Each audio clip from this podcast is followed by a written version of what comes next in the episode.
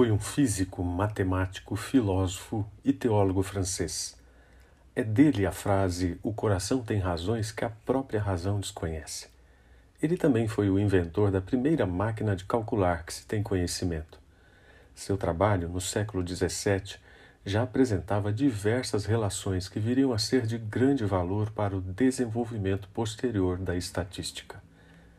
Na noite de 23 de novembro de 1654, Pascal estava lendo a passagem do Evangelho sobre as três vezes em que Pedro negou Jesus durante a paixão.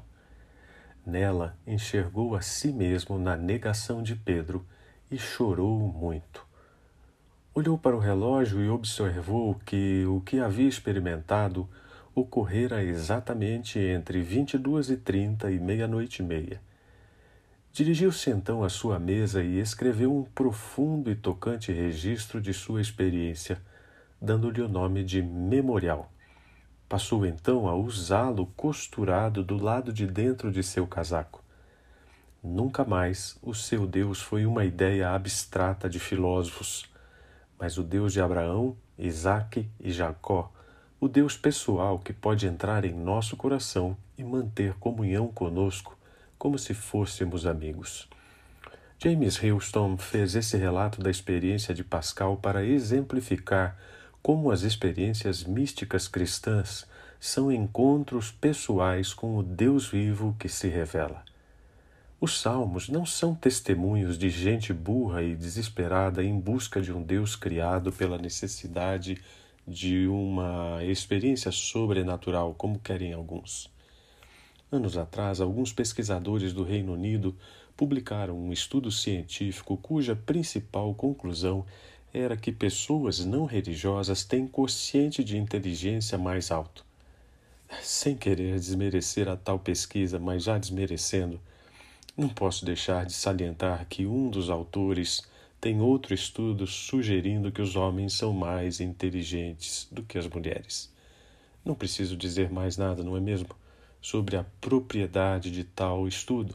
E voltando aos Salmos, é notório que são expressões profundas de encontros pessoais com o mesmo Deus do qual falou Pascal, em quem os salmistas encontraram força, conforto, alento, refúgio e disso deram testemunho. O Salmo 27 é mais um relato poético em que o autor abre seu coração com uma curva emocional bastante peculiar. Ah, é bom explicar. Eu chamo de curva emocional a variação de intensidade das experiências religiosas, pessoais ou coletivas. Aliás, a variação de intensidade entre a primeira e a segunda metade do salmo é tão marcante que muitos estudiosos sugerem que são dois salmos distintos. Outros, no entanto, defendem a ideia de que a experiência com Deus pode mesmo ser tão intensa quanto diversa. Fato é que a tal curva emocional do Salmo 27 é diferente. Em geral, os salmos começam com um lamento e terminam com confiança. O 27 começa com confiança, depois se afunda em um lamento e finalmente aumenta novamente a intensidade do clamor para a confiança em Deus. É um salmo de confiança muito próprio para quem está enfrentando um desafio que parece além das forças humanas, ou que não só parece, mas que é mesmo, e por isso provoca medo e incerteza quanto ao futuro. Gente que tem experiência com Deus não teme quando o futuro parece desaparecer. Continua confiando nele, com plena convicção de que não há razão para ter medo é o que diz o salmista nos primeiros versículos do salmo, nos quais Deus é descrito como luz e salvação. Lembrando que salvação, no contexto da língua hebraica, tem o sentido de libertação, e a referência de Davi é provavelmente aos seus amigos, ou melhor, aos seus inimigos. Quanto à luz, embora Deus seja sempre lembrado ou sempre lembrado nessa forma metafórica na Bíblia, o Salmo 27 é a primeira aplicação direta ao nome dele no Antigo Testamento. A força dessas expressões aponta para o tamanho dos desafios enfrentados, e ela decorre não de uma tentativa de autoconvencimento, mas de experiências de quem já havia confiado nela em batalhas e circunstâncias difíceis. Gente que tem experiência com Deus tem um desejo tenso por estar diante dele. Na cultura religiosa de Davi, o templo era a expressão máxima da presença de Deus.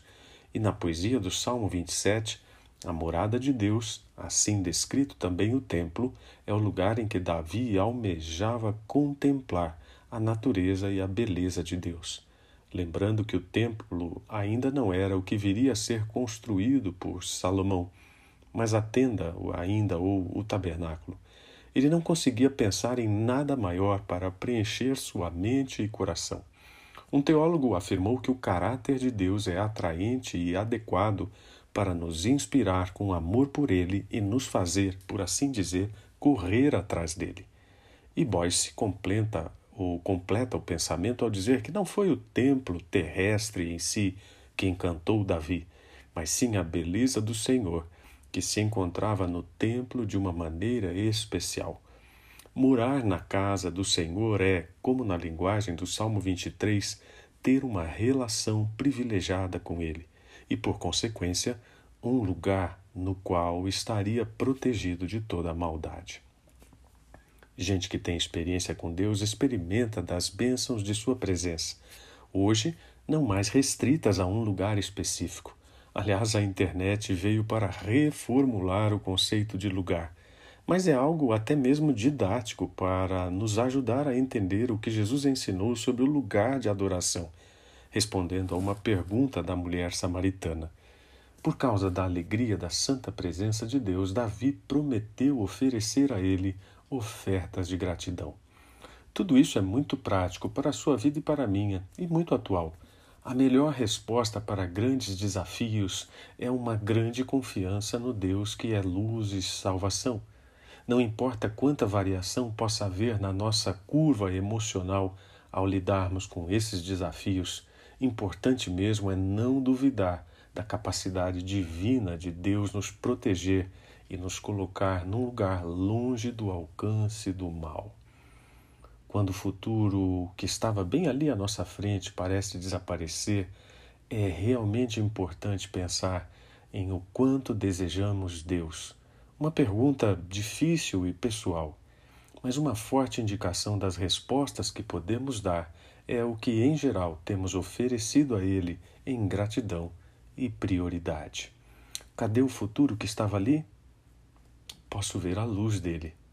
E é bem forte.